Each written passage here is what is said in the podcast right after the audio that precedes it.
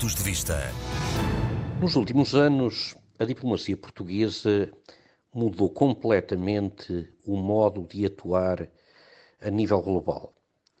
Eh, de uma fase em que as relações bilaterais eram consideradas muito importantes e trabalhadas de uma forma muito especial, passámos para uma, uma outra fase em que passou a privilegiar-se o multilateral, ou seja, a presença nas grandes organizações internacionais, organizações de caráter multilateral envolvendo múltiplos países. Evidentemente que uma coisa não é contraditória relativamente à outra. É possível prosseguir as duas prioridades, a participação e a intervenção aos dois níveis. Mas a verdade é que, particularmente com o último governo, eh, esse tipo de posicionamento se acentuou.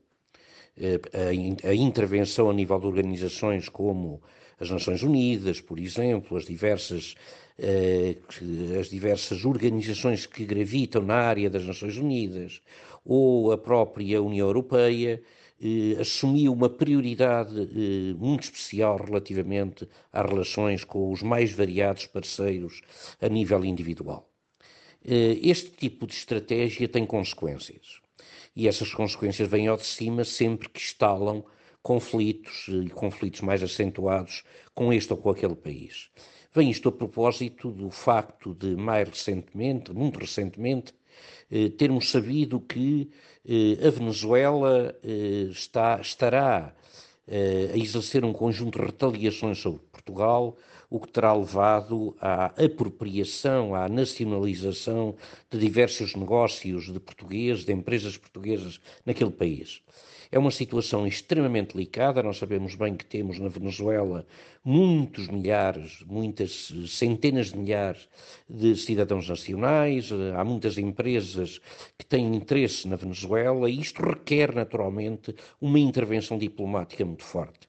Tal como têm feito outros países, é bom dizê-lo, particularmente a Espanha, tem sido muito pragmática a esse nível.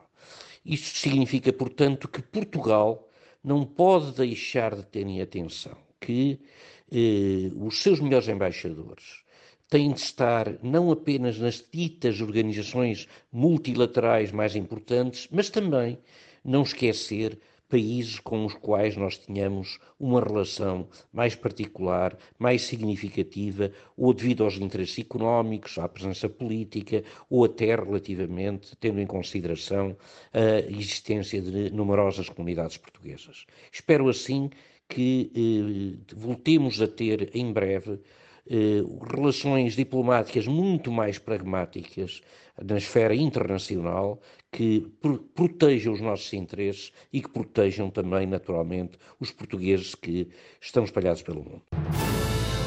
Pontos de vista.